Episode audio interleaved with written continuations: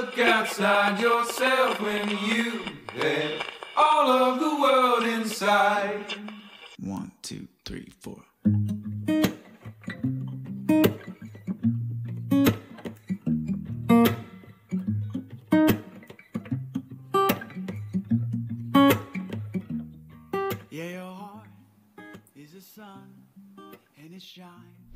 本をめぐって西へ東へ、えー、2020年9月9日水曜日、えー、本とこラジオのお時間です。えー、いつもながらお相手は、えー、想定家の矢作多門と愛の手役の岩永聡子さんです。はい、よろしくお願いします。よろしくお願いします。よいしょ。なんかちょっと今日バタバタで、えっ、ー、と、スタートが、うん、えー、5分と思ってたのもう一時9分を回ったところですね。はい。あの、まあ、バタバタに始めます。そしてノープランという感じで、はい、えー、オープニングなんですけど。はい。今日ね、本当は岩永さん、うちに来て合いの手やってくれる予定が。すみません、ちょっと私もバタバタしてしまい、はい、はい、ちょっとまた近いうち。うんはいはい聞こえてますよ。はい、もうねみんなうん、もしもしって電話だよね完全に。あのいろんな人にあの電話のね取材の、うん、取材というかインタビュー電話インタビューしたいというね話をすると、はい、みんないや私そんなあの面白い話できませんとかね、うんうん、なんかあるいはあのそんな電話でなんかすごい緊張しちゃうみたいな言うんですけど、うんうん、まあ基本、長電話ですっていうね。うん、うん、いや本当そのノリなんですけど。長電話をそのまま流してますというでも私もゲストだったらちょっとあちょっとあなる？喋るの苦手だし。僕ねこの間初めて知ったんですけど、はい、岩永さんのお母さんって、元テレビアナウンサー、うん、元アナウンサーって、うん、地方局ですけど北海道北海道の？そう。へえそれなんかすごい意外意外というかなんか。うん。そうなんですよ、うんはい、話したことなかったです。初めてだった。えてテレビのアナウンサーさんだったんですか？そうですね。テレビも出てたし、うん、ラジオも。もうやって。やって、うん、やってたそういえば。あんまその時の話とか聞いたことないですけどね。もう結婚して辞めちゃったそうか。だから岩永さんが生まれる前の話なんだね、うん、そうなんです、うん、そうそう。そう分かんないよねえでも、うん、そのなんか片鱗が。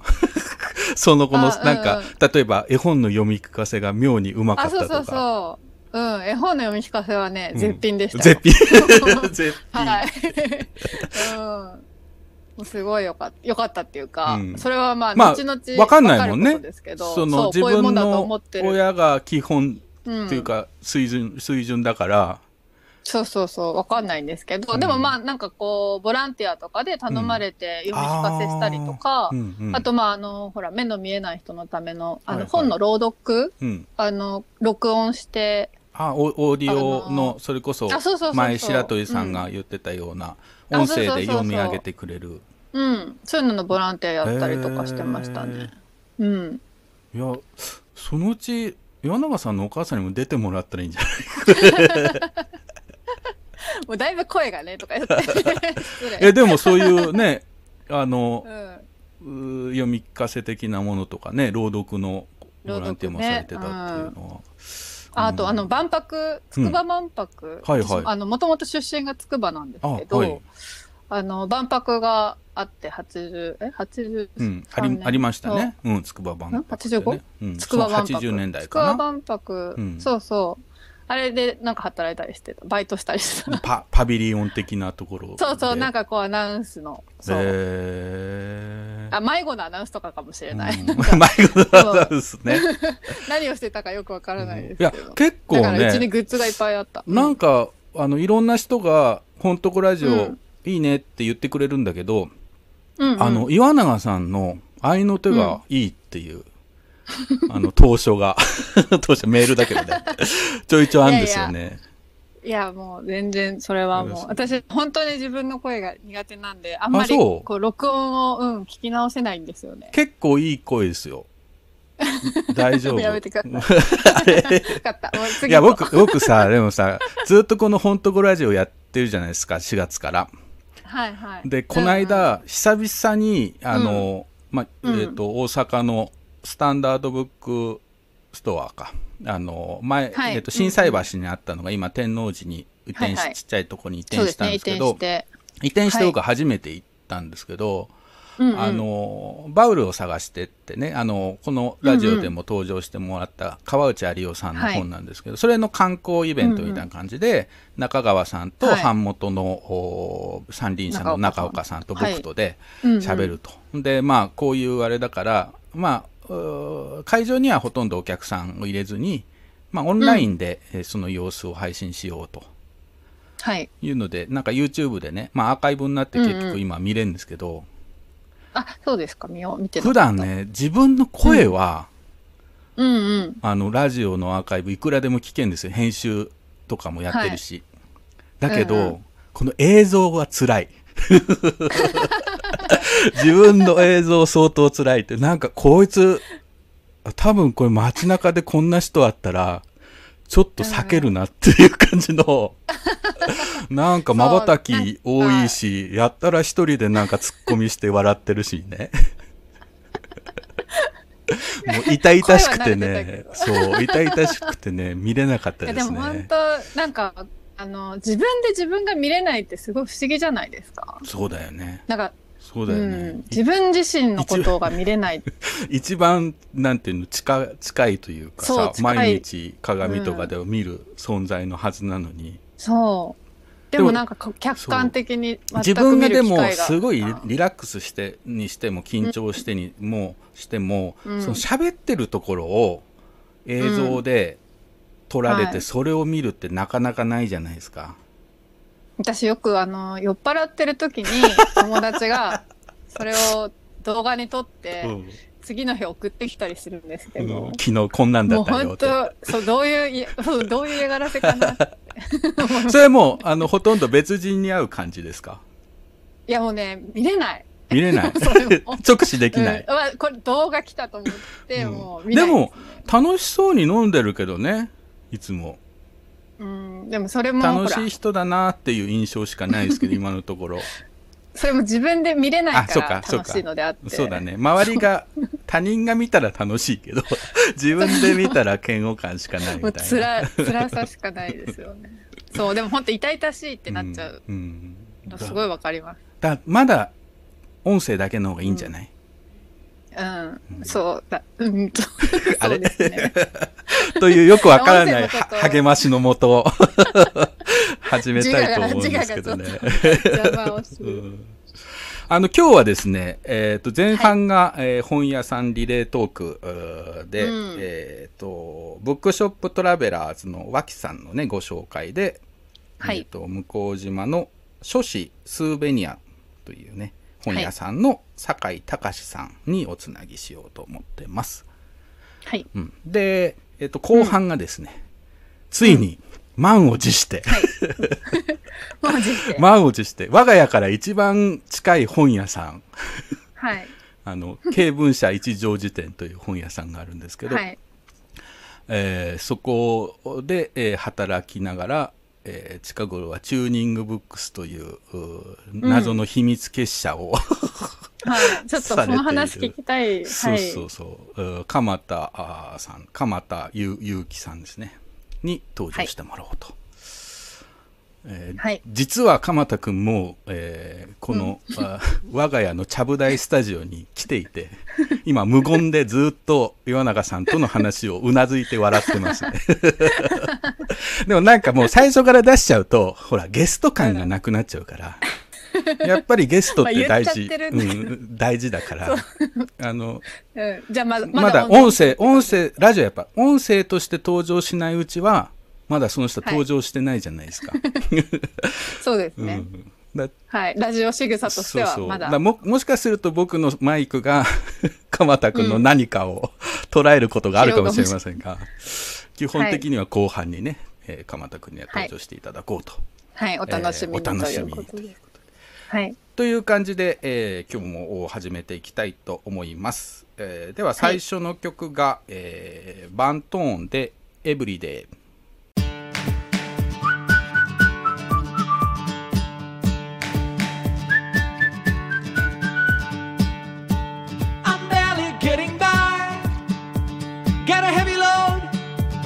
Let's try.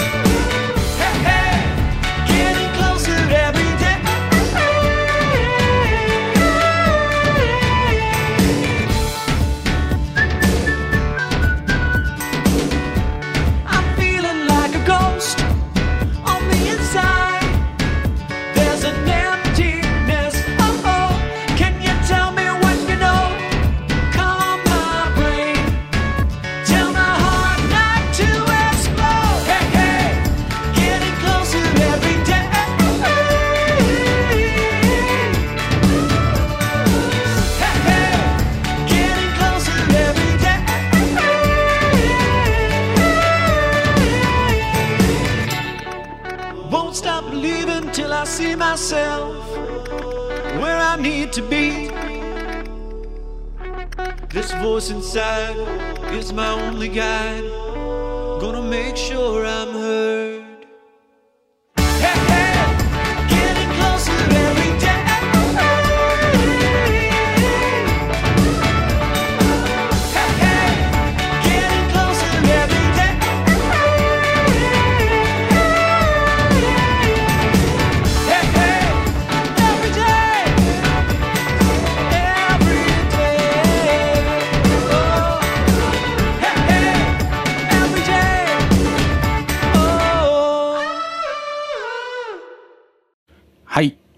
ことで、えー、前半の本屋さんリレートーク。これね、今日初めて聞いた人のために軽く説明するとですね、全国の本屋さんに電話で、はい、えー、インタビューをして、えその本屋さんがまた次の本屋さんを紹介するという、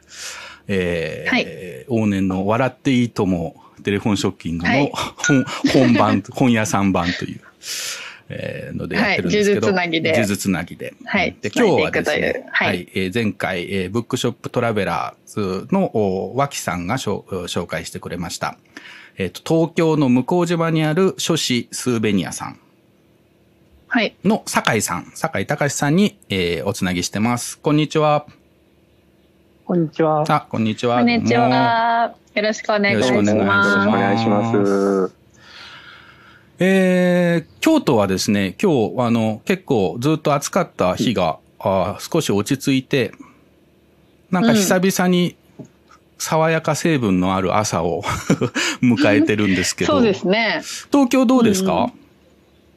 そうですね。こっちも午前中は割と過ごしやすくて、うんはい、まあ、ちょうど今ぐらいはなかなか暑いですけどね。うんうん、ね全然エアコンもなしでなんとか過ごせるぐらいではありますので。そういう時期が来てくれたのかな。ね、今日はお店、お店、向島のスーベニアさんのお店で、えっ、ー、と、受けてますか？あ今日はですね、うん、あの、お店ちょっとお休みで、特に仕事もなさそうなので、でね、自宅の方で、なるほど。やらせていただいてます。はい。お家も、あの、向島ですか？えっ、ー、と、向島からもうちょっと浅草寄りの方に、うん、自宅があるんです。はい。なんかあの、これ結構いろんな、えー、場所から聞いてくれてると思うんですけど、うんうん、向島ってどんな街、まあ一言で言うの難しいと思うんだけど、えー、紹介するとしたらどんな街ですか、まあ。うん、えー、一番わかりやすいのはあの長い家風の寺島、うん、えー、はい、の話の舞台であったところという感じなんですけれども。いきなり文学的に、入ってきましたね。はい。お座敷文化みたいな街だったんですけどさすがに、ね、今はそこまでそういった文化が残ってはいますけれども、うん、っていうところで、今ちょうどスカイツリーのすぐ近くの街なので、ですよね。今逆に、はい。マンション開発がすごい進んでるようなところですね。まだどんどんあの高いマンションが建っていくという感じで、古い街並みにニョキニョキ生えてくる感じですかね。そうですね。うん、街としてはでも商店街とかもあり。そうですね。まだ商店街もいくつか点々とあったりですとか、はい、その下町的な文化がまだ残りつつ、うん、まあ、新しいものも増えてるっていうような感じですね。うんうんうん、そんな向島の街の中に、えー、スーベニアさんがあるんですね。はい。うん。これスーベニアさんって、えっ、ー、と、基本的には古書ですか？えっ、と、まあ、扱い量で言うと、古本の方が多いんですけれども、うんはい、まあ、店頭内で言うと、お店の4割ぐらいは新刊の本を置いてそうなんですね。へえ、4割。じゃあ、もう半半分ぐらいは結構新刊、うん、こう、そうです、パッと見渡すとあるっていう感じですね。うん。お店自体はいつぐらいからされて始めたお店ですか？えっと、17年の8月からですね。あ、そうすると3年ぐらい、そうです。今ちょうど3年経ったぐらいのところ、ね、そうですね。8月だとちょうど先月、うん、3周年。3周年ですね。はい。この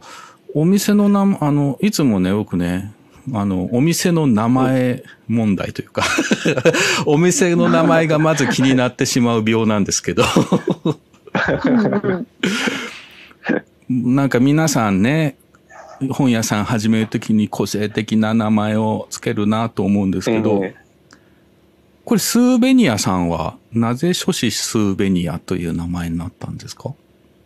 えっとですね、もともとあのスーベニアって英語でお土産とか金って意味合いなんですけども、えー、それが、えっ、と、もともとはあの、京都に、えっ、ー、と、崖書房という本をやられていた、まあ今、ほほほ座をやられてますね。はい。え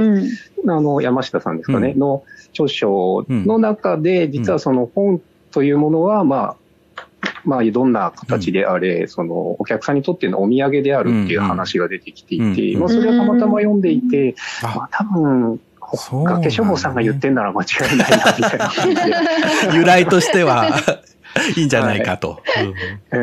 ーで、頭についてる書士というのは古い言葉ではあるんですけども、うん。はい、あの、いわゆる本屋さんとか出版社というものが割とまだ一色たになっていた時代に使われていた、うん、その本を扱う商売の人たちのことを書士と呼んでいたんですね。うん、それをちょっと使わせていただいた。うんうん、いや、僕、このスーベニアさんってね、スーベニアって名前を聞いたときに、一番最初に、その山下さんのことを思い浮かんだんですよ、実は。あ、そうなんですね。うん。あの、山下さんが、ほほほ座を始めるときに、うん、あの、山下さん、ま、あの、また新しい本屋作ったんですねって言ったら、いや、うち本屋じゃないんですって言って、本の多いお土産屋なんですって言ってたんですよ。だから実際にね、あの、京都にいる作家の人たち、本当近所のね、浄土寺にありますけど、浄土寺に住んでる人の何か、えー、作ったものとか、あの、もう本と関係ないものも納豆とかも売ってたり、なんかこう食べ物があったり、服のものとか、ちょっとしたあの雑貨があったりみたいなお店にどんどんなってはいるんですけど、なんかその話聞いてたので、なんかスーベニアっていう、その話をしようかなって思ってたら、まさかの それが由来だったという。ビンゴでした、ね。ビンゴでしたね。うんそうですね。そう、あの、2017年のね、8月から本屋さんを始めたということなんですけど、はい。あの、本屋さん始める前は何をされてたんですか？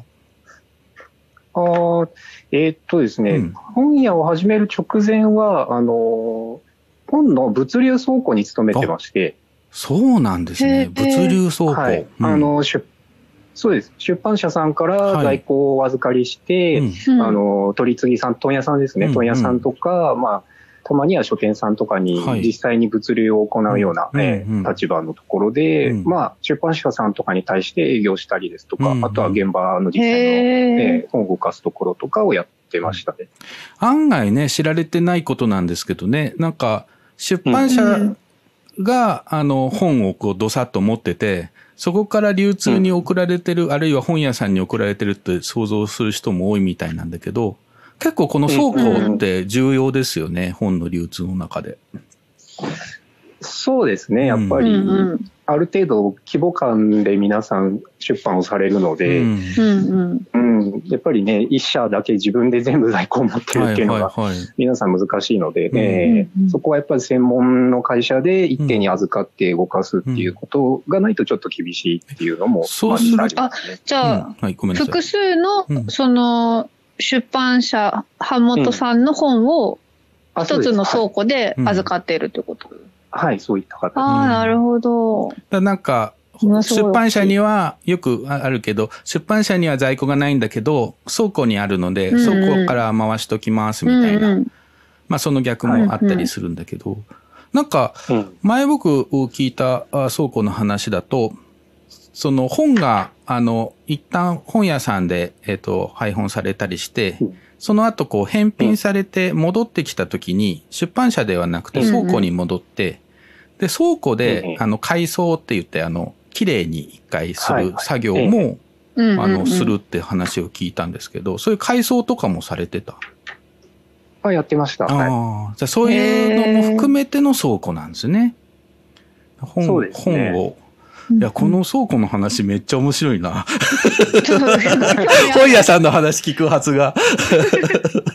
なんか、私は、版元さんそれぞれが個別の倉庫を持ってると思ってたんですよね。うん、その倉庫があって、それを複数の版元さんが共有してるとは思ってなかったので、すごい、はい、初めて知りました。そう。案外ね、本の動きってこういう、うん、あの、本を作ってる僕らですらよく分かってないっていうことあるんですね。うんうんうん。あの、ずっとこのまま倉庫の話を聞きたいとこなんですけど。本当こラジオ的には。ちょっと別途で聞きたい、ね、そうそう、別途で聞きたいよね。うん、だやっぱ、本当に本が届くまでの細かいいろんなね、うん、仕事を特に物流のね、ところっていうのは見えてこないんだけど、うん、そんな物流の倉庫で、えー、にお勤めだったですね。はい。そうですね。そこに、まあ3年ぐらいですかね。はい。いて、まあ、その前はあの出版社とかでちょこちょこいろいろ仕事をしてなるほど。じゃあ、ずっと本に関係するお仕事をされてきたんですね。うん。そうです。うん、はい。書士だったんですね。書士ですね。うん、ずっと。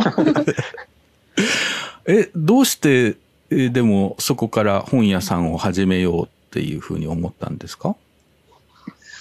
そうですね。うん。うん。まあ、もともと、あんまり勤め人が向いてるタイプではないという自覚があったんですけど、はい。そんで、あの、出版業界はすごい好きなんですけども、うん、やっぱりなかなか皆さん、社用社用って言ってる中で、うん、ん、なんかずっと自分が雇われのままでいるよりかは自分でいろいろやってみて、うん、その、まあ、今厳しい出版業界の中でどうやったら生き残れるかなと思いつつ自分でやってみたっていうところが最初ですね。うんうん、なるほど。やっぱり、あの、箱、まあ、物流的なものを作るところをだけではなくて、最終的に読者に届けたいっていうような、その対面で届けたいみたいな気持ちもあったんですかね。その辺もありつつ、うん、まあ、出版社とその物流流通部分は実際にやってみたことがあったので、うんはい、まあ、コーヒーだけが経験なかったからやってみたっていう部分もあります。うんうん、なるほど。でも、あの、じゃあその物流の会社を辞めて、うん、2017年の8月にスーベニアさんを立ち上げ。はい。最初って、あの、と言っても、いきなり本ってないじゃないですか。なんか変な話してるな。あの、僕の知り合いの古本屋で、とりあえず家にある本を並べてみたって人がいますけど。なんか、そのスーベニアさんを始めるにあたって、こういう本を入れてこうかなとか、こんな本屋さんになったらいいな、みたいな思いは何かありましたか？最初に考えてた。ああ。なんとなくはありましたけれども、うん、うんまあ、なかなかそういうふうにもいかないっていうのは、まあ、当然あって、うんはい、特に古本って、どうしても仕入れ部分が、その、新刊のようにこれが欲しいって言えるものではないので、うん、うん。だから意外と、その、特に古本のラインナップの方については、うん、まあ、お店の近所の方からの買い取りですとか、うんうん、まあ、そういった中からいい本を置かせていただいてっていう形なので、実は町がその在庫を作っているというか、っていう部分がやっぱり強くて。皆さんね、古本屋さんってそういうふうに言われる方がいて、なんか街が本当鏡のようにね、映し鏡のように本屋さんのね、ラインナップになるっていうのはすごい、それはそれで面白いなと思ってね、聞いてるんですけどね。そうすると、向島の結構お客さんは、向島のそのご近所さんとかも多い感じですか、うん、そうですね。半分ぐらいは、特にまあ、今いろいろね、外出がなかなか難しいので、はいうん、もう今だと8割、9割が地元のお客さんですね。うん、なんか、地元のお客さんが持ってくる本の傾向とかってあるんですかね？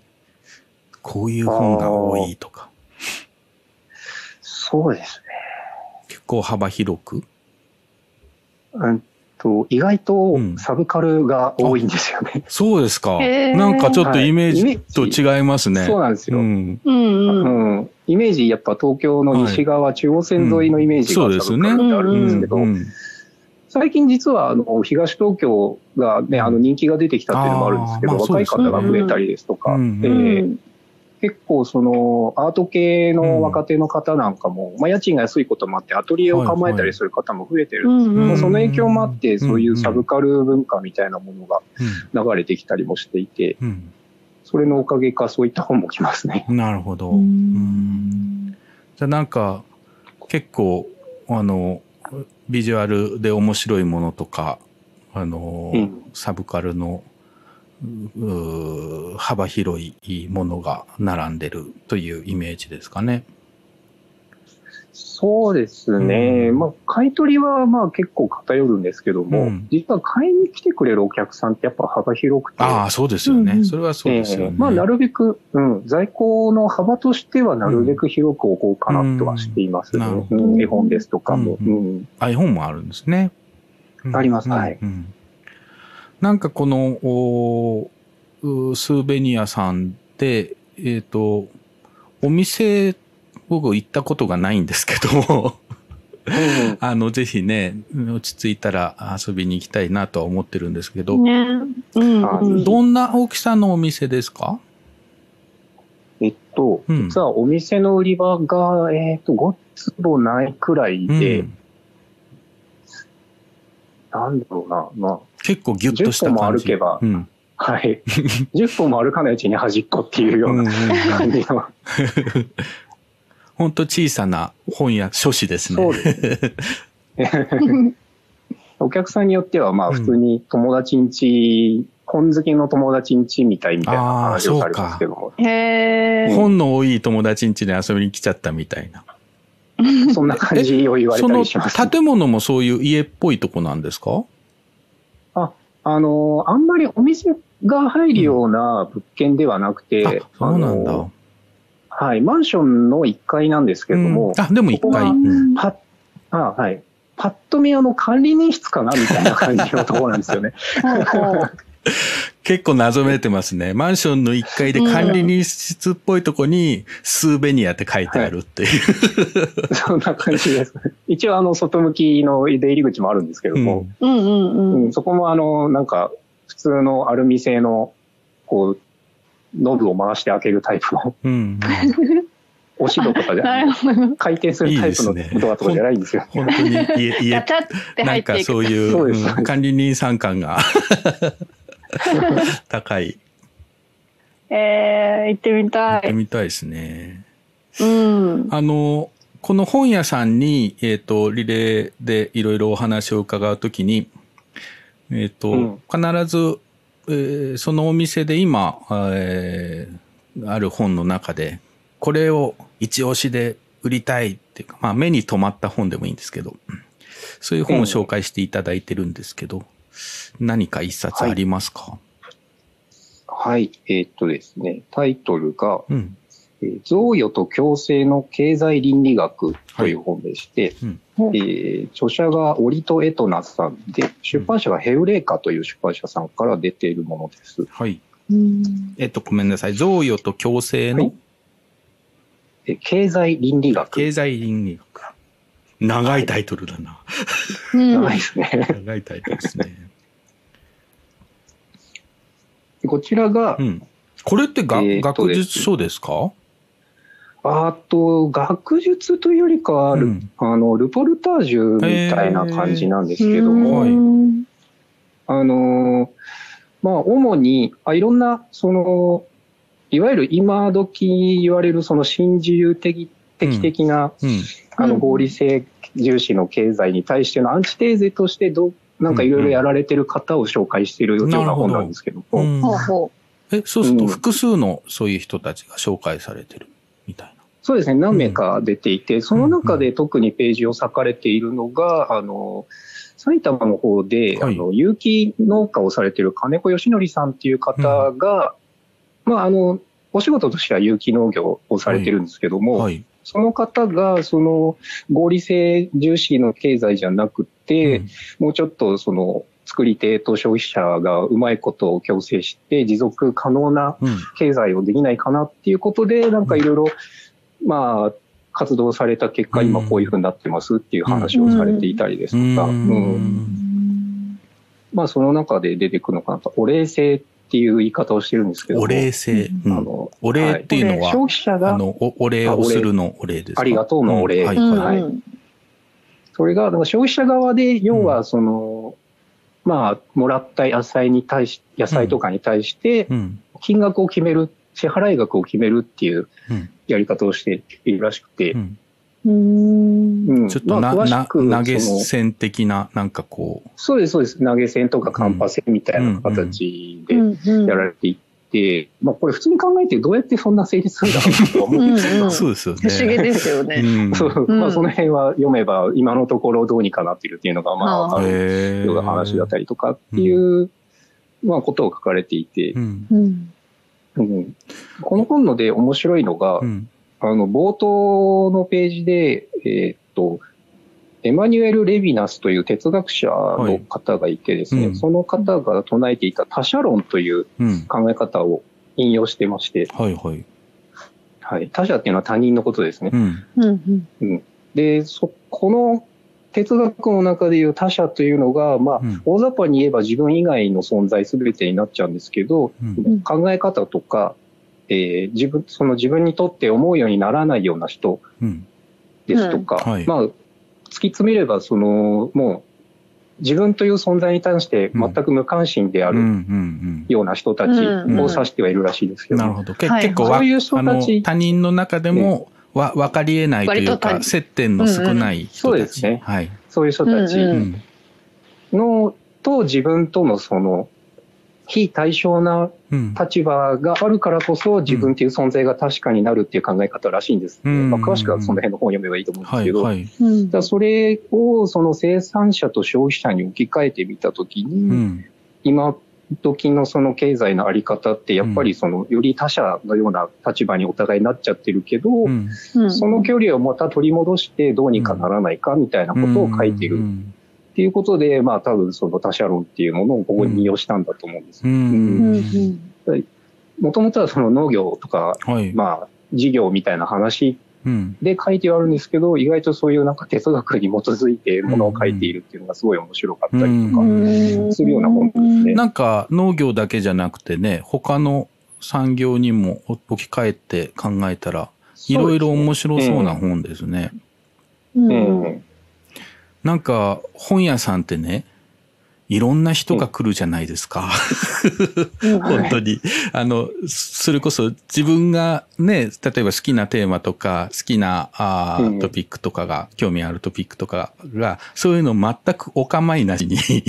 あの、うん、いろんな人が来る場所が僕本屋さんかなと思うんですけど、うん、なんか、こう、いろんな本屋さんもちろんあって、もうなんかこ最初からこう、人をこうよ、より分けるような本屋さんもある、ありますよね。なんかこう、えー、えー、まあ言い方が悪いかもしれないけど、ちょっとおしゃれな感じで、こう、うん、まあ、普通の商店街の人が来れないような雰囲気を醸し出してる本屋さんとかね。まあ、どことは言いませんが。どこかな、はい。そういう本屋さんもあるけども、なんか、今話ね、伺ってたの、まさに本屋さんって他社のるつぼみたいなね、感じがして、ね、なんかそこになんか本があることで、うん、なんていいクッションになってるような、うん、うん、ことがあるのかなっていうのは、ちょっと今話をね、伺ってて、えー、これを農業じゃなくて本屋さんに当てはめるとどうなんだろうっていうのが、うん、うん、思ったんですけど。なんか、あのー、うん、その他者の問題って、またこの今のこのコロナのね、えー、こういう状態、状況でもいろいろ考えることありますよね。うん、うん、なんか、人との距離感とかね、もういろいろ違うし、ううん、うん、なんかちょっと気になる本、なんか今、読むべき本じゃないですか、それはもしかして。まあ、それもあって、ちょっと取り上げさせてもらって。うんね、そうよと、お礼性が気になる。お礼性気になるね。お礼、よくね、投げ銭って、よく、あの、ミュージシャンとかがね、ライブで、今日は投げ銭でとかって、いくらでもいいです、の入れてくださいみたいなのあるけど、結構悩みますよね。悩みますよね。どこ、どのぐらい入れたらいいんだろうとか、うん、他の人のちょっと見て やったりとか。うん、でも、例えば岩永さん、それ、あの、デザイナーでできますかね？ねえ、ちょっとじゃあ、今回のデザイン投げ銭で、ちょっといいなって思ったら多めに入れてくださいみたいなことですよね。そうそうそうそう。なんか、ジャッジメントが差し挟まれる感じで結構ドキドキしちゃいます、うん、ねそれがどういうふうに実現できるのかっていうね。うん、ねかなりその平等な立ち位置じゃないと成り立たないというか、なんか力関係がある程度釣り合いが取れてないと、すごい買い叩かれる可能性もあったりして。そうですね。うん。友人で実は投げ銭で料理を提供してた料理人がいたんですよ。でやっぱり実際にそういうことをやってた友人がいたので、あの、なるほど。その友人はかなり頑張ったけど、やっぱ悩んでいて苦労していったから、うんうん、そういう意味でもすごい、うん、気にはなるような、そうですね。形ですね。特に料理とかってなんか、それぞれによって価値観が違いすぎて、これにいくら払うみたいなのって、その味覚の解像度とかもあるだろうし。そうよね。好み、下の好みだよね。うん、そうそう、うん。これに500円の人もいれば、うん、5000円払うって人もいるしって思うと、なんかた、食べる場所とかでもね、変わってきて、同じものだけど、この感じで食べるととかね。ねえ。そう、感覚、感覚的なものだから難しそう。音楽もだけど。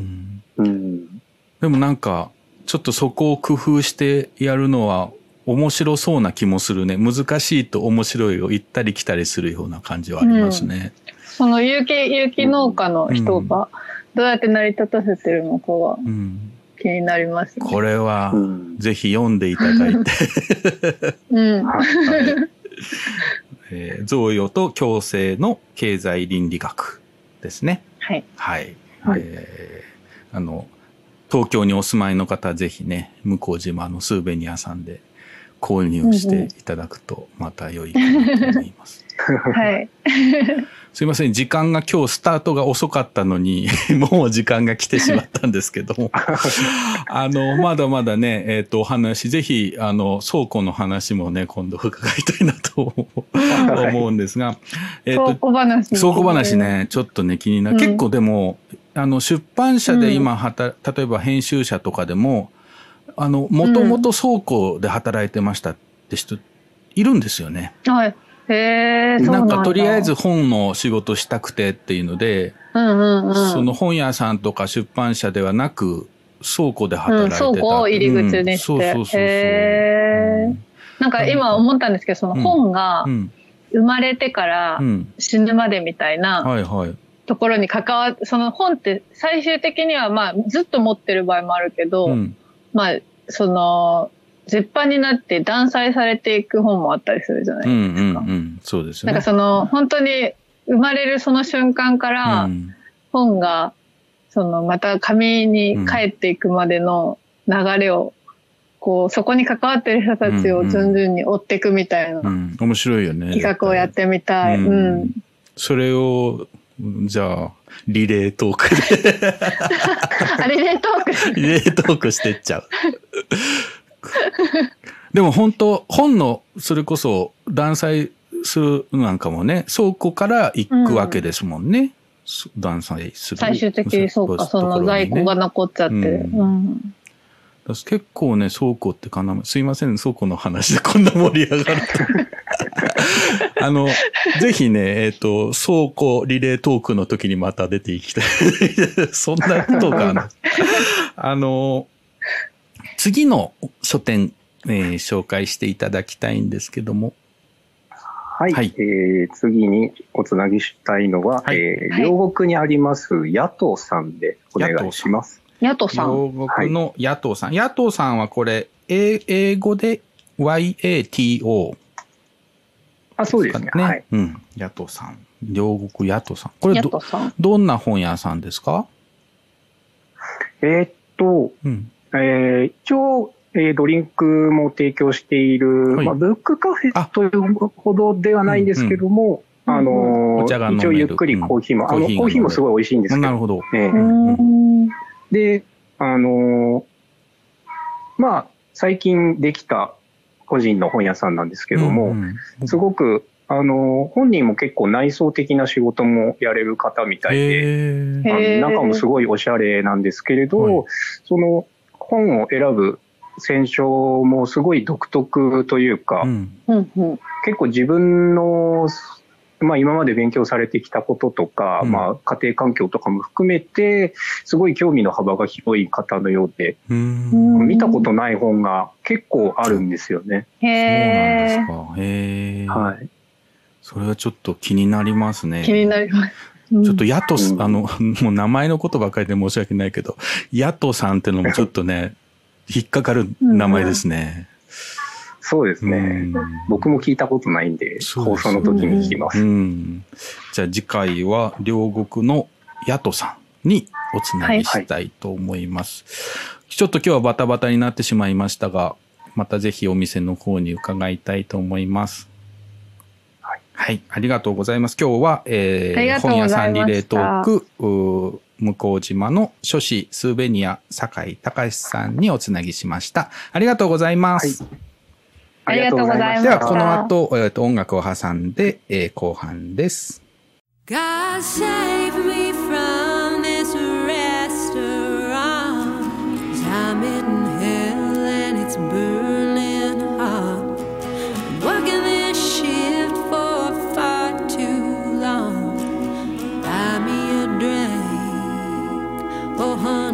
my song. I've got the hair slinging.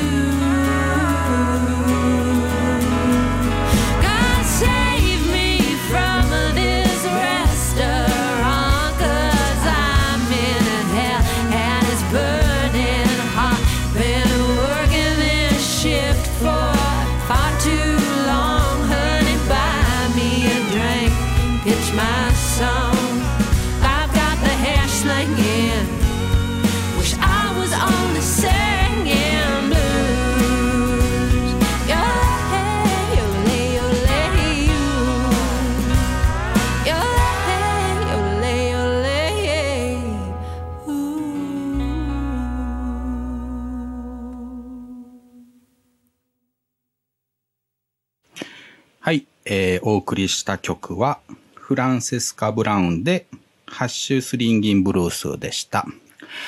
ということで、えー、後半に入りたいと思うんですが、はい、後半はゲストトークということで、うん、えーはい、今日はなんとゲストにね、我が家に来ていただいてます。うん、というのも、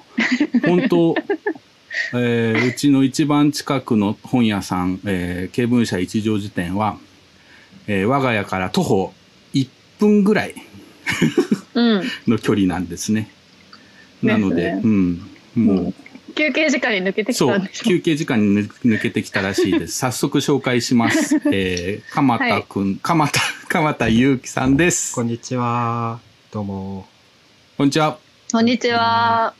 なんか、よろしくお願いします。本当に今ちょっと曲中も話してたんだけど、うん、なんかゲストがここにいて、愛の手がリモートって。な、なんなんだろう。だ、どこに向かって喋るのがいいのかが、ちょっとざわざわするんですけど、心が。すいません。まあまあ、あの、鎌田くんがね、はい、あの、あ、すいません。鎌田さんですね。鎌田くんとつい呼んでしまうのは、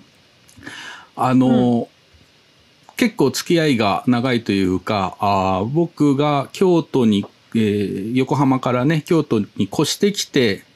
間もなくじゃないかな。うんうん、あだから7年ぐらい前、うんうん、えー、に、えー、最初に会ったのは、三島社の忘年会だったんですかね。だったと思いますね。うん、あの、本当、うん、私もそうだったと岩永さんも、タモンさんも、うん、お会いしたの僕まだ大学生だったので。そうだよね、はい。ピチピチの、ピカピカの大学生 どんどん置いてい 今、どす黒いものになってる なってないよ。なってないよ。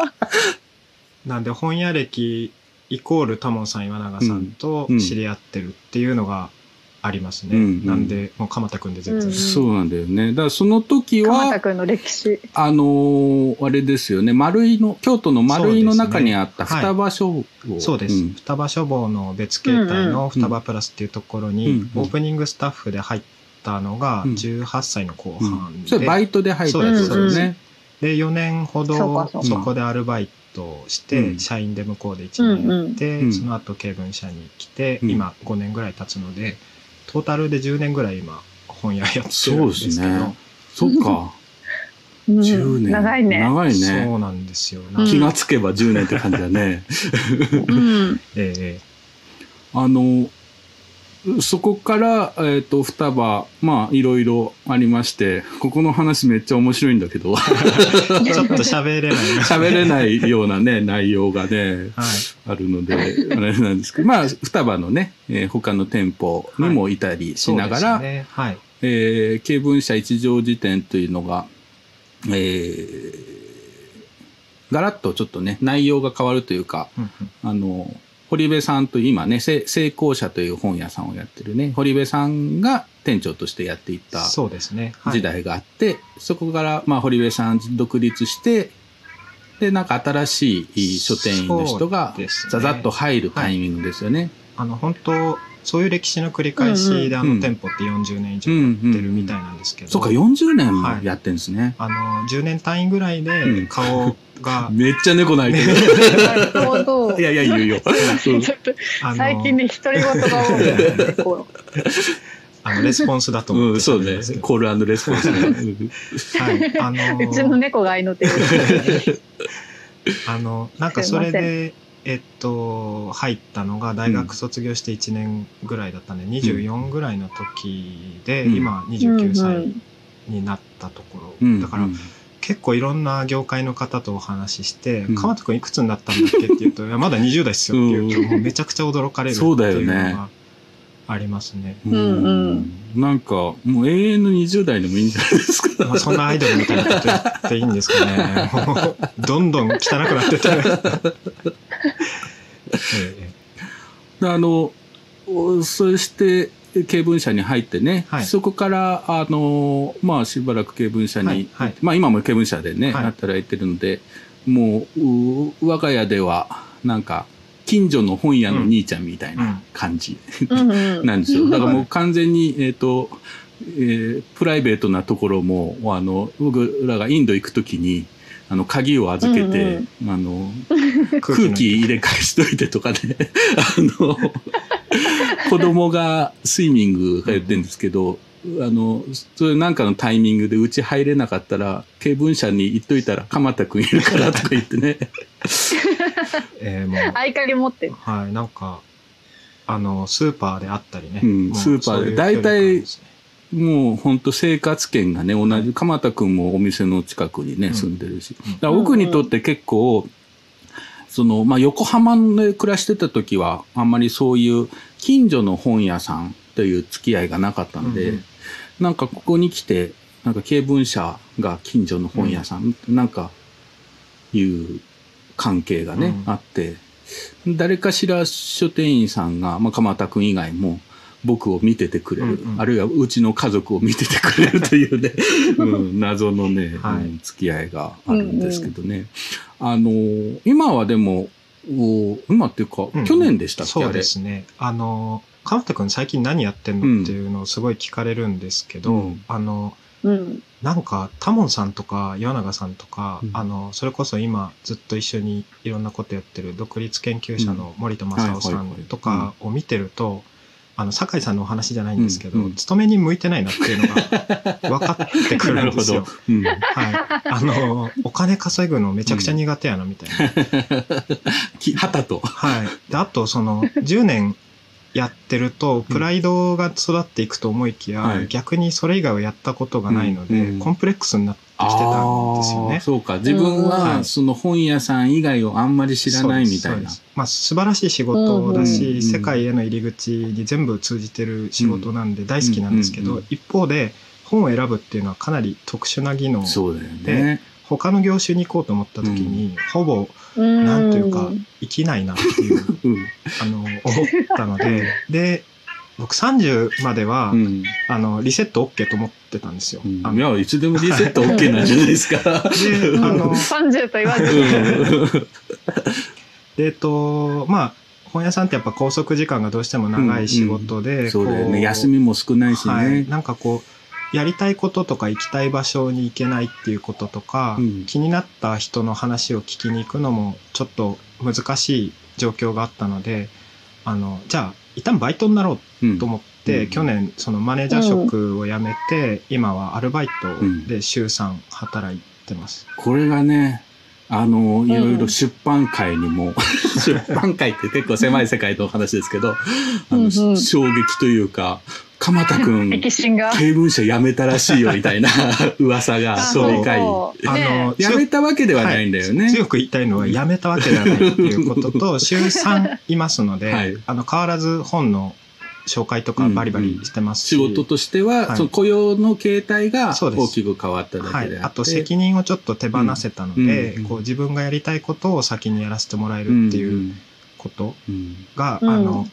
なんか大事だなと思ったっていうか、いつか報われるかもっていうのですごい頑張ってたんですけど、どうやらこのいつかっていうのは来ねえなっていうのを思って、こう、じゃあ自分がいつ死ぬかわかんないし、じゃあ後悔してもいいから、今やった方がいいなと思って1年やってみたんですけど、あの、要は収入は半減ぐらいで、まあ、本当ギリギリ マイナスじゃないぐらいなんですけど、いや、生きれるじゃんっていう。だ大丈夫だ。この実験大丈夫だ。もう全然いけるわって、あの、1年やってきたんですけど、あの、で、1年いろんな仕事をして、本屋でやりながらフリーランスでこう、コピーライティングとか、えー、編集の仕事ちょっと手伝ったりとかして、あの、自立っていうのが、経済的に自立すれば、うん、なんかこう、嫌なこととか言われた時に、きっぱり断れると思ってたんですけど、依頼受けて仕事するっていうことは、また別の雇用主がいることとあんまり変わらないっていうことが分かって、あの、雇われってこういう範囲でも雇われるんだなって確かにね、フリーランスにしても、まあ、クライアントとかね、はい、依頼主がいるので。ね、そうです、そうです、そうです。うん、だからこう、僕はやっぱ、出版業界ってこう、儲けが少ないというか、うん、社用ってあの、酒井さんもおっしゃってましたけど、だからこそこう、若手こそ無理をするべきだっていう風潮があって、ちょっとスポコン的なね、はい、あるよね。で、なんか僕はやっぱ、誰も無理しない経済圏を作りたいっていうのが、身近だけでもあるので、じゃあ、まず実践しようと思ってそういうフリーランスの仕事もできるだけ今切っていって、うん。うん、あの ちょっと仙人っぽくなってきて、そうです見た目も 仙人っぽくなってきてててきて、ね、あのでまあ、タモンさんも岩永さんも、これ僕初めて言うんで、うんな何してんのこいつっていう。ちょっと何ドキドキしてきた。あの、農業を始めようと思って。いいじゃないですか。あの、えっと、というのも、ちょっときっかけがありまして、うんはいはい、あの、佐藤忠吉さんっていう、木月乳業っていう島根の、あの、酪農というか農業全般やられてる、うん、森真由美さんなんかもね、本にしてる。はい。あの、その方が今100歳で、あの、もう伝説の人みたいな人ですよね。で、まあ、なんでこういう人って全部分かっちゃうんだろうなっていう言葉をたくさん残されてるんですけど、その中で、なんか、あの人の腹に収まるもんまで責任を持ちたいって書いてある、うん、なるほど、うん、で今僕がふわふわしてるのは、うん、その実感を伴った仕事ができてないからだなと思って、あのとかあの中吉さんはご自身のこと百姓っていうんですけど、肩書きが名刺に百姓って書いてあるんですよ、社長とかじゃなくて、いやそれは昔の農家っていうのは100の仕事ができたから、あの、タモンさんがね、あの、想定された丸農の本とかも読ませていただいたんですけど、すごい面白くって、あの、例えばじゃあ気候が読めるとか、えー、農業っていうのは科学なので、科学もできる。そうだよね。家も建てれるとかね。経営もできるしっていう。で、なんかこう、すごいそういう働き方というか、生き方に憧れがあって、なんでだろうと思うと、なんか20代前半から好きだった そのバックミンスター・フラーとか、あのデビッド・ソローとかも同じようなところがある、そういう本は、はい、好き好きな気持ちっていうのが変わらずに来てて、あの自宅の本棚の神棚ポジションああ、あるよね、はい、そういうちょっと神聖な。ずっと並んでるから、それで間違いないじゃないっていうことをやりたいなと思って、あの、で、なんで農業なのかっていうと、はい、単純に実家が農家だからっていうこともありますし、あの、村が多分総勢20人ぐらいいればいいような村で育って本屋がなかったんです千葉ですよね。はい、千葉県の、うん、あの、君津っていうところで育ったんですけど、はい、あの、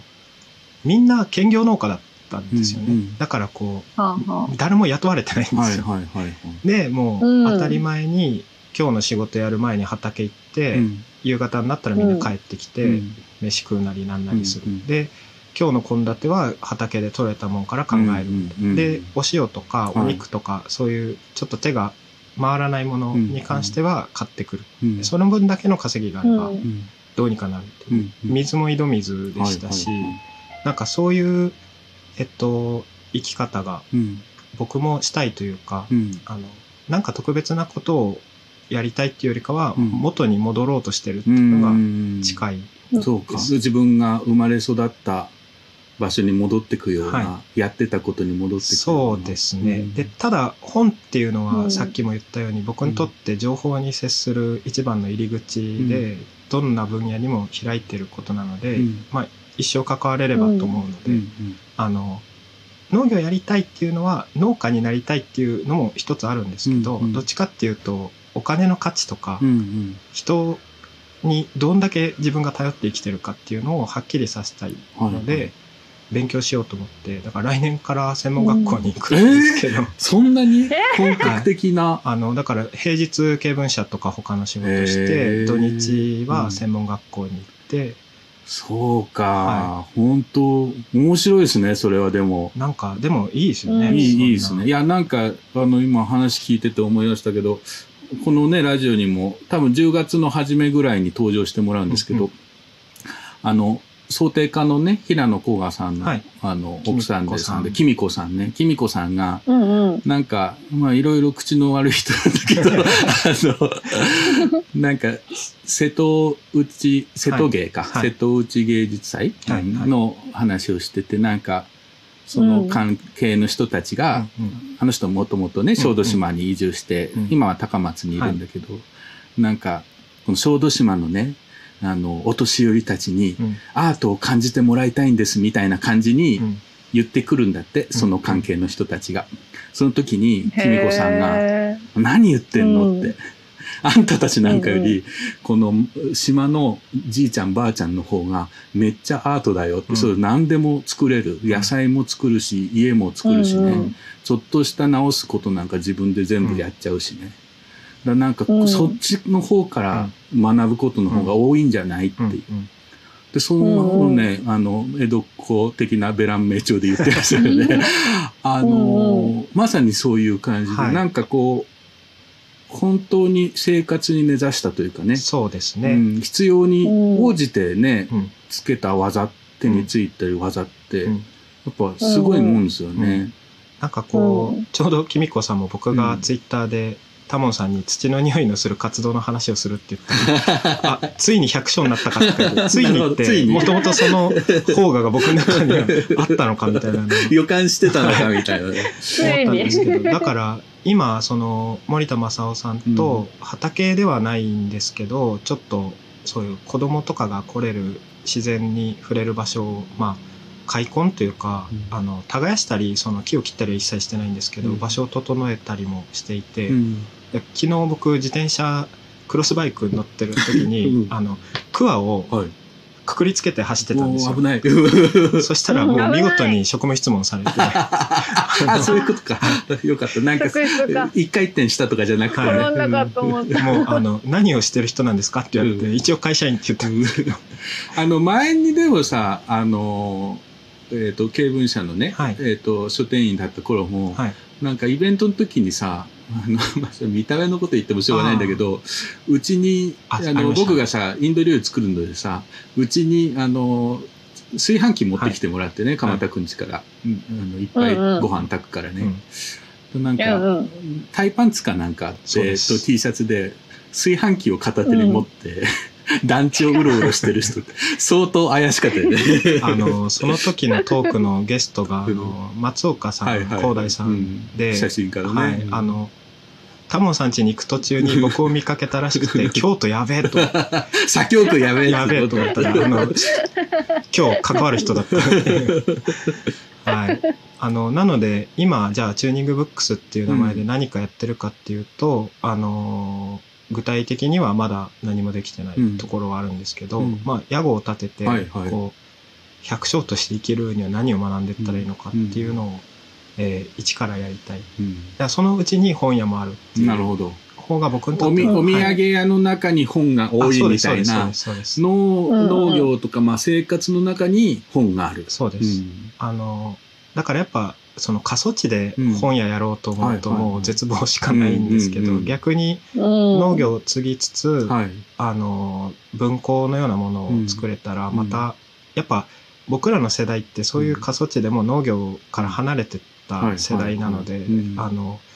土を、土をみんな触らなくなってて、結構同年代がうつ病になってるっていうのがあるんですよ。娯楽がないので。で、結婚もできないしっていう、あの、友達が何人かいるので、いつか僕が戻ったり、そのリモートでも何でも、そういう場所作れたら、あの、昔のお祭りみたいな感じで、こう、公共の事業じゃないですけど、あの、本当酒井さんが前半話された話とすごい近くて、共生、共に生きるっていうことを考えるには本っていうのはすごいいい材料なので、なんか、今までの10年は無駄じゃないし、続けてもいくし、ただ、あの、人生を向き直し、向き直った時に、こう、もっとやれることがあるなと思って、あの、今そんな勉強をずっとしてます。うん、なんか今聞いてていいなと思ったのは、あの本ってどちらかというとこう、都市の風景にありそう、合うようなものだと思われてんだけど、でも、実はどこでも読めるじゃないですか。はい、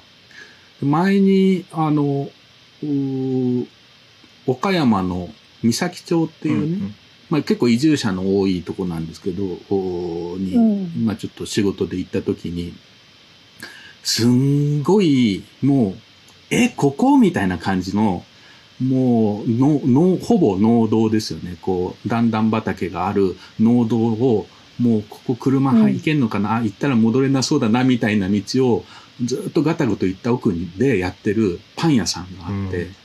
そこのパン屋さんが、まあ、パン自体もめっちゃ美味しいんですけど、夫婦でやっててね、うん、子供もいてやってるんだけど、うんうん、あのー、そこの風景が、ものすごく美しいんですよ。山があり、森があってね。で、自分たちでこう、まあ、開墾して、そこにちょっとした東屋みたいなのを建てて、で、まあ、家も建ててんだけど、その東屋で焼きたてのパンを食べれる。で、さらに今、アンティークの店と、もう一つ小屋を建ててて、うん、ここで本屋やりたいんですよねって言ってて。え、ここでと思ったけど、確かにこの風景の中で、こういう環境の中で本読んだら、結構気持ちいいかもって思ったんですよ。で、なんか、こう、本ってね、せっかく自然、なんか普通にさ、子供なんかでもさ、つい、せっかく自然の中にいるから、本なんか読んでないでね、遊びなよとか言っちゃうんだけど、まあ、でも、それもありだよね。そのなんかこう、都市ではない場所、でで、こういうまあ自然がおおらかにあるような場所で、でもちゃんと本が読、うん、そんな世界中の本読めなくていいから、なんかそこで読むべき本に出会えたら、これ結構いいなっていうね。なんかあの、タモンさんがラジオで漫画の会があって、はいはいはい、投稿しようかすごい悩んでますけど。あの時さ、はい、もうさ、電話でさ、繋げばよかったね。あの、僕にとっては釣り吉三平だったんですよ。ああ、なるほど。あの、娯楽がないって言ったんですけど、うんはい、当時まだスマホとかもない頃、はいはいはいに、やっぱ、娯楽っていうのがみんなランドセルに延べ座を入れて、うん、帰り貯水池か川行って釣りするっていう、まあ今いろいろ危険もあるので、あの、往々にしてこう、そうしたらいいとは言えないんですけど、釣り吉三平で戦略を練るんですよ。そうか。それが教科書的な。そうです、そうです。こうやってるぞ、こいつみたいな。あのここから学んでやるぞみたいな、はい、でも本当の学びって多分そういうところがあるから、ね。うん、あの、本の中で世界っていうのは完結しないし、うん、文学も世界とつながってるから、ね、あの多分僕はこの10年間で初めて田舎から出てきたので、どんどん頭でっかちになってて、そんな言っても無理だよとか。あと、わ、分かったつもりになっちゃうとかね。だから本当に地に足つけるっていうことってこういうことなんだなっていうのは少しずつ分かって、ってきた。あのそうなるとこうどんどんね離れていく人もいるんですけど、あの近づいてきてくれる人も、まあそれはそうだよね、はいいますし。やっぱ人人だからねそれはね、だから、まあ、なんかそういうこと言ってると、なんだこいつ面白いやつだなと思って 来る人と、はい、なんか、やばい、ちょっと仙人っぽいから離れとこうっていう人とね、いるだろうし。はい。なんか、だからそういうことですね。だから今まだやってないので、偉そうなこと言えないんですけど、はい。そうか。いや、思いもよらぬ話が聞けましたね、今日は。なんか がっつり本の話かなと。いや、今日ね、うん、始める前に今日ね、本の話しませんからって言ったから、この人何言ってんだろうなって。そういうことだったんですね。はい、そうなんだ。いや、専門学校はびっくりした。ね、はい、ちょっとね、うん、そうか、そういうふうに確かに、でも、農業ってすごい、まあ科学的なところもあるし、あの、あらゆる方向で突き詰めていけるもんね。うん、なんか本当に、なんかこう、パッと言った言葉がすごい、腑に落ちる人って大体農業にさ、触ってる人が僕の中では多い。確かに、ね、あの、五十嵐大輔さんとか、もうなんでこの人分かっちゃうんだろうって 思ったりすると、うんうん、あの、で、今までだったらそういう人もいてすごいなで終わってたんですけど、うんうんうん、いや、まだ俺若いじゃんっていう、ねうん、そうだよ。まだ20代じゃん。ええー、もう、もうそろそろ永遠の20代じゃん。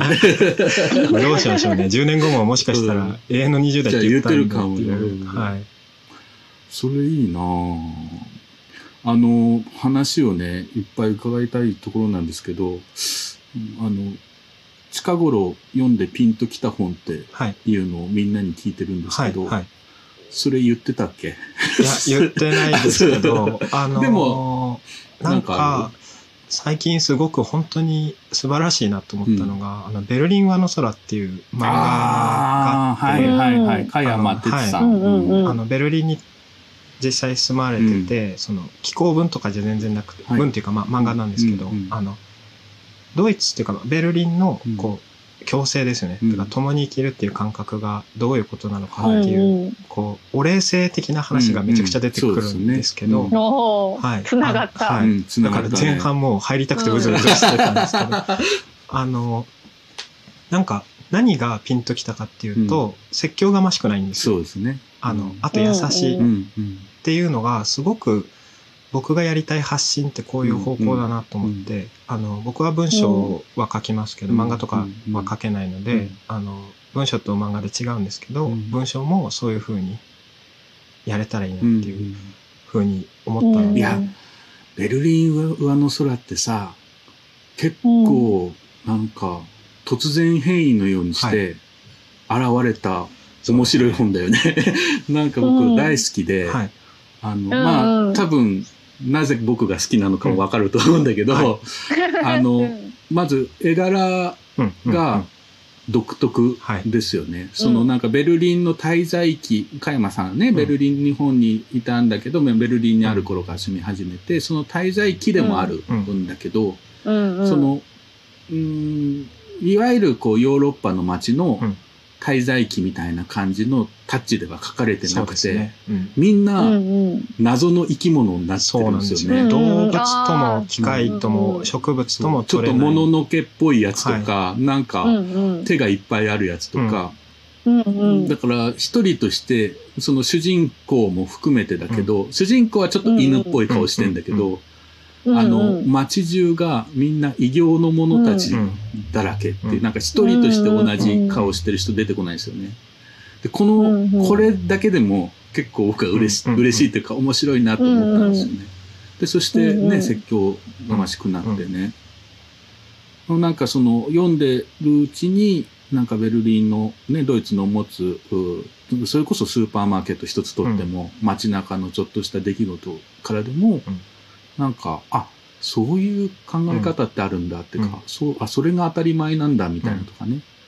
うん、なんかそういうものにちょっとね、触れられる。うん、あの、だからね、あの、加山さんに出てほしいんですよ、ラジオに。それはすごくね。ゲスト、ゲスト候補の中に入ってるんです。はい、その回は、あの、お茶組やりますね。あの、なんか本当に、えっと、なんて言うんですかね、こう、大体、大体って、もう大体って言葉やめようと思ったんだ。うん、あの、なんか、いいえっと、日本とはこんだけ違うから素晴らしいっていう論になりがちなんですけど、加山さんはそうじゃなくて、いろんな多様性がある中でこういうやり方もあって、みんなより良い方向に進みたいよねっていう姿勢が素晴らしく、うん、あの落語みたいなもんであのーうん、ろくな人が出てこないというか みんなちょっとどっかしらおかしいさというか、まあそれ個性と言ってもいいんだけど、なんか、うんうん、あの、うまくいってないとこを持ってる。うん、だけど、うまくいってないとこを持ってるからこその魅力であったり、うん、その社会をこう、うまく回してる一員だったりするっていうのが、はい、なんだこれ、ベルリン、ユートピア？みたいな思うような。あの、うん、続編が出てるんですよ。あ、そうだよね。あの、まだ紙は出てないんだよね。て電子書籍というか、あの、コミックアプリの中で読めるんですけど、僕読んだんですよ。うんすごいよくて。あ、本当？あの、多分。紙が出たら買おうと思ってたんだ。はい、あの、なんか、でも、人に対してのいいねって何回表現してもいいなと思って、うんうん、紙版も絶対買うんですけど、これも買っとこうと。なんかこう、そうなんですよね。こう、自立したいと思うと、使うお金をちゃんと自分で選べるから、そうなりたいんですよ。なんか最近だと、自分ちの電力を、あの、いわゆる再生可能なエネルギーだけで賄ってる電力に切り替えたり選べるね、はい、ちょっと高いんですけど、でもその数百円で一歩前に世界が進めるんだったら、うんうん、なんかあと想像して楽しめる時間っていうかね、はい、ね。もあるよね、うん、だからそういう姿勢を加山さん出してらっしゃいますし、最近の最近のなんかそういう方何人も出てきてる気がするので、あの自分のことと切り分けずに、あの同じ世界のなんかこう、はい、あの数数年前ぐらいまで、なんかロハスみたいなやつ、はい、スローライフみたいなものっていうのは、はい、一定のなんか流行りみたいなのがあったけど、うん。うん、ちょっとそういう文脈とも違う、うそうですね。何か別に1000人のような暮らしをして、うん、しようとしてるわけじゃなくて、結構それこそこの間のね金井さんの会にも通じるとこあるけど、面白がっちゃうっていうかね、その人の違いとか、考え方の違い、うん、そこから面白がった上に何か、うん、なんかすごい居心地良さそうだな、みたいな。のが立ち上がれてくるみたいなね。うん、本を書く漫画もね、そうだけど、人がちょこちょこ出てきてますよね。本当そうですね。結構、ジャンル超えて、なんかこうフォルダ分けするとしたら僕の中で好きな人みたいな フォルダがどんどん潤ってきてる、はい、好きな人フォルダ、はい、でも多分そういうフォルダが多くなった時に本棚っていうか、お店の棚をいじった時に、うん、あの説得力が今までと比じゃないと思うので、あのそれも楽しみですね、うんうん、確かにね。だからあのね本ってもう無数にあるから、はい。どこを入り口にするか、どのタイミングでどう入っていくかってね、はい、あの、あらゆる道のりがあると思うんですけどね。はい、もう、うん、結局は自分が歩いたとこしか見えないっていうかね、うん、感じはありますよね。うん、いやー、面白いなまさか、鎌田君にとこんな話をすることになるとは思いませんでした。うん、あの、今もうゼロ歩目なので、うん、一歩二歩って進んだ時にまた。0. 点何歩か言ってんじゃない？もう、もはや。あの、いろいろ決めてるから、決めてこうやって言ってるから。はい。うん、あの、うんうん、また一歩二歩進んだ時に呼んでもらえたら、うん、そうですね。あの、あの時は甘かったですみたいな ことで。こんなに農業とか、もう、い あの、いうのってね、甘っちょろいこと言ってましたみたいなね。はい、百姓とかもあいつらやばいっすよね。でもそれもまた実感なので。鎌田君の、はい定例、定例報告会を、ね、コントラジオで。ちょっと昼の憩いみたいな感じで。そうそうそう休憩でね、抜けてこれるんです。水曜日は勤務の日なんで。うん、いや、もう、いや、実はさ、この本とこラジオさ、えっ、ー、と、一番最初の最初が去年の大晦日だったんだけど、うんうん、その時の愛の手役の候補の一人、鎌田くんだったんだよね。そうじゃね。そう。で、鎌田くん来れないことになって、で、また何人かに僕が頼んでダメで、うん、で、最終的に岩永さんが来てくれたんだけど、だから、もう、鎌田くんもレギュラーとして 全然来てもらっていいっていうか。あの、奇跡的にこの時間が僕休憩なんですよね。ねまあでも休憩になんないけどね。でもね、楽しいことは疲れないんで。それはそう。はい、あの、いい気分転換、はい昨日、あの、えっ、ー、と、甲賀さん、平野甲賀さんね、はい、電話でちょっとお話ししたんだけど、うんうん、なんか多分、ラジオやってんだってとか言って、それはなんでそんなことやってんのって、うん、大変じゃないのって言ったら、うんうん。確かに大変なんですよねって、始めた時4月で仕事がね、あ,、あの、あんまりなかったので、暇だからやろうって始めたんだけど、まあ、正直毎週水曜日この時間、まあその前後も準備があるし、やるって、俺何してんだろうなと思うんだけど、でも、やっぱ楽しいんだよね。だから、ついね、今日20回ですけど、もう何十回でも何百回でもできる気になっちゃうっていう。だから岩永さんが出れない時に代打。あ、もうそれもいいよね。はい。近所だしね。まあそんないい声じゃないんで、あれですけど。いや、これがね、また出つきますよ。あの、かまちゃんファンが。かま、かまちゃんボイスを聞きたいというね。かもん家からかまちゃんっていう。いやいやいやいやいや。かまちゃんこれでいてね、結構、あの、いろいろな人をキラーですからね。まあ、それは置いといて。あのーうんうん、まあね、いろいろ今後も楽しみな、だからチューニングブックスと名乗りつつ、えー、本だけに、うんうんね、こだわらず、いろんなところにね、手や足を伸ばして、えー、またそこで見たもの、聞いたものを聞かせてもらえたらなと思います。はい、ぜひ。はい。うんうん、今日は、えー、ゲストは、チューニングブックスそして、えー、軽文社一条辞典のバイト でもある。まあ何、何とでも、バイトでも正社員でも何でもいいんですけどね。はい、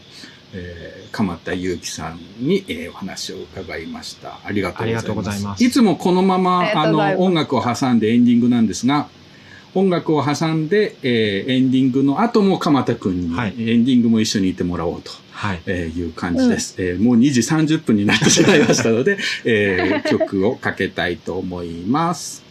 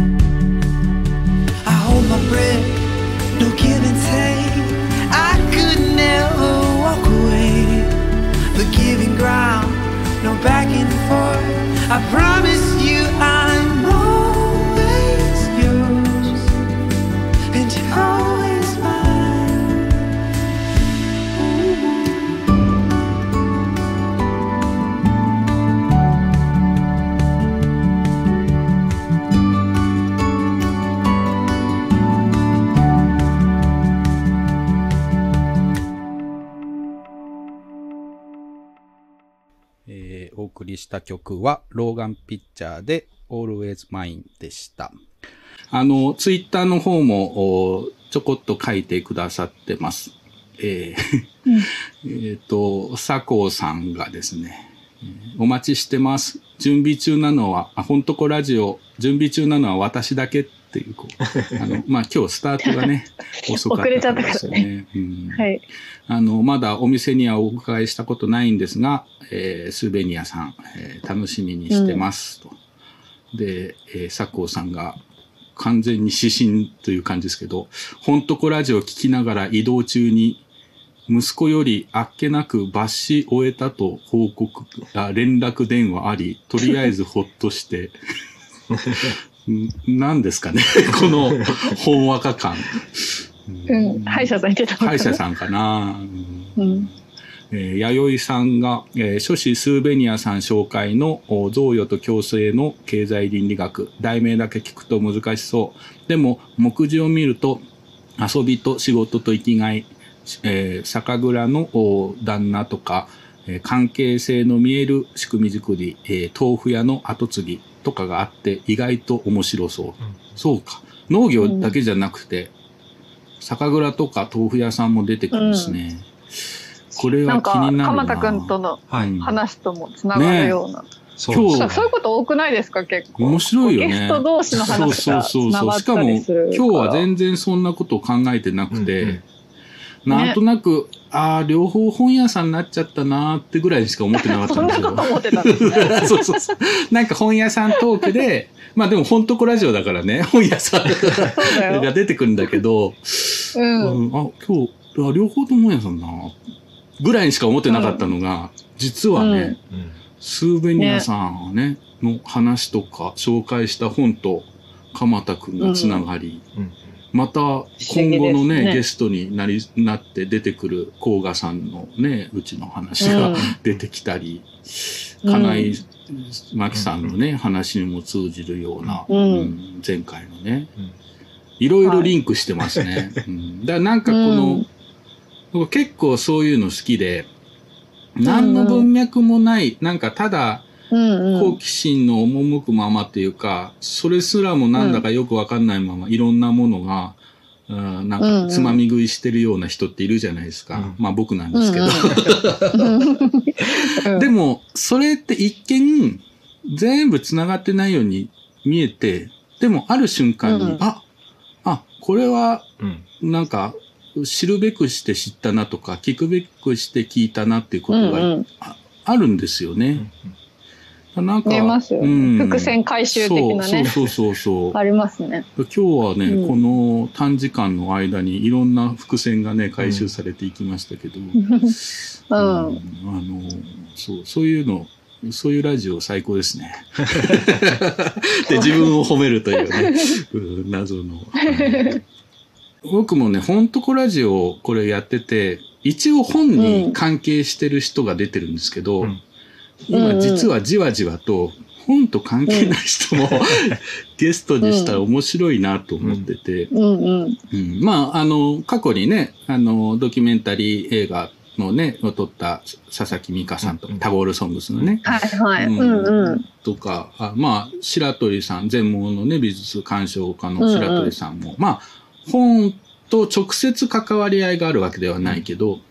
彼らの話を聞いてるとすごく本作りとか本を読む中でのいろんな経験とか体験と結びつくようなことがいっぱいあって、これはもう、もう思った人をどんどん どんどん繋いじゃおうと。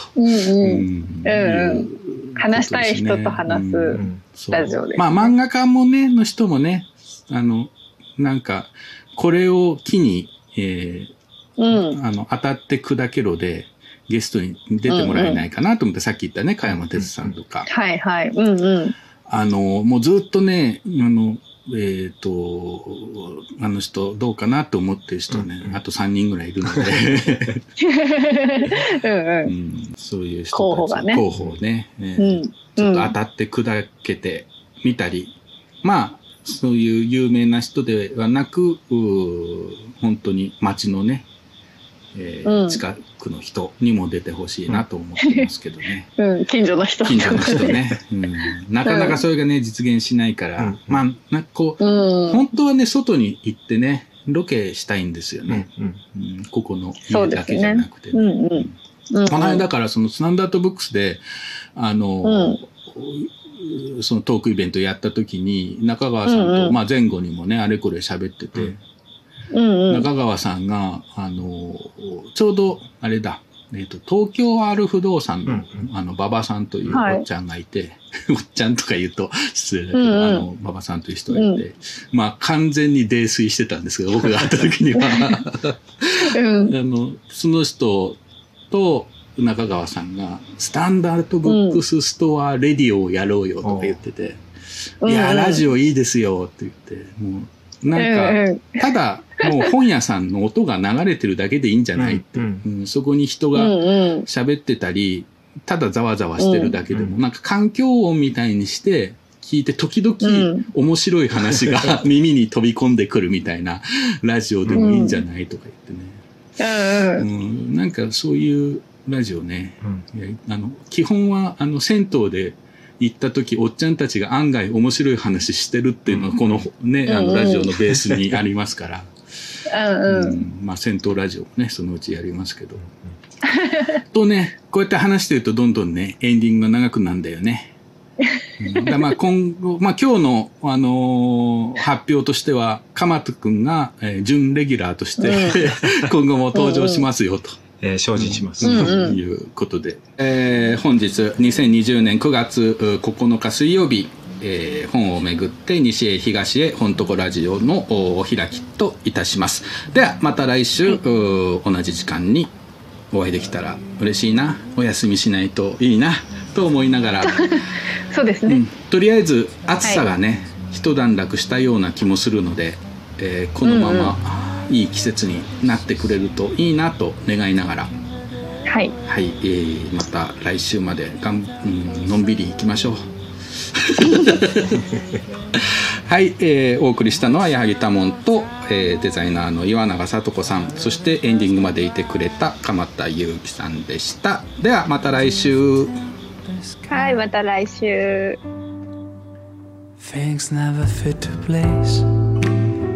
you stay so uptight, just drop off your pretense to me and right. So when you get a bad day and things turn to the worst, remember these words. Life is so simple, taking the day away, making for some loving. Put your song on replay. I'm watching an old time movie. Follow the clouds go by.